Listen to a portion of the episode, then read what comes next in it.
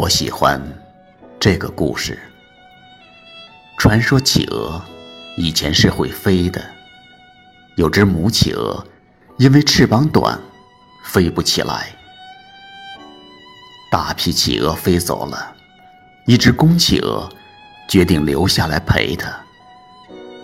为了找吃的，它们努力学会了游泳。多年后，他们坐在海边。他说：“对不起，为了我，让你放弃了天空。”